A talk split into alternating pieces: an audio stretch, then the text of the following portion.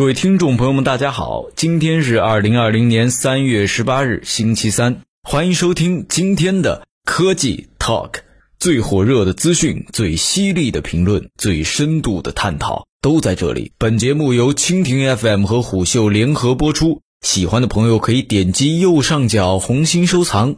星巴克正在中国加注砝码。近日，星巴克宣布将在中国建设一座咖啡创新产业园，集咖啡烘焙与智能化仓储物流于一体，落户江苏昆山。这一期项目将投资约九亿元，建设园区主体咖啡烘焙工厂。这是星巴克在美国以外地区最大的一笔生产性战略投资，也是其在亚太市场的首笔。星巴克此前在全国范围内拥有六家烘焙工厂。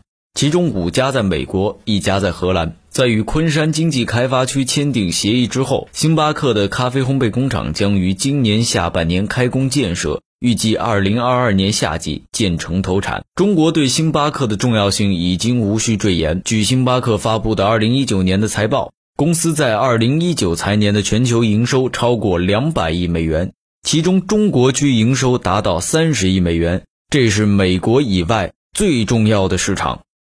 与昆山开发区签订协议的时间对于星巴克来说有些特殊，因此在这样的情况下，仍然敲定一座八万平方米的产业园合作，可以看出星巴克对中国的投资决心。在建成之后，这座烘焙工厂有望成为星巴克在美国以外产能最大的烘焙工厂。星巴克方面表示，在建成投产之后，除了中国产区的咖啡豆之外，全球各个优质咖啡产区的咖啡豆。将都在这烘焙。事实上，星巴克对这座产业园的规划也不仅仅局限在烘焙这一件事上。据星巴克方面提供的资料，这座咖啡创新产业园将设计咖啡豆的存储、烘焙、包装、分拨以及咖啡烘焙相关的培训。这就意味着星巴克把更全面的咖啡产业链搬进了中国。在此之前，二零一二年。星巴克在云南普洱设置了星巴克云南种植者支持中心，设置专业的农艺师为当地咖农提供种植、加工等方面的知识培训与技术支持。此外，星巴克爱尼工厂还会向当地咖农收购咖啡豆。二零一九年九月，星巴克在全国甄选门店正式上线了两款全新的云南甄选咖啡豆，一款是拼配豆，一款是单一产区咖啡豆。象征着这个全球最大的咖啡连锁品牌对云南咖啡品质的认可。咖啡生豆的种植是整个咖啡产业的最上游，烘焙则是咖啡制作过程中最为关键的一步。咖啡生豆在经过脱水、高温裂解、冷却等步骤之后，成为烘焙程度不一的熟豆。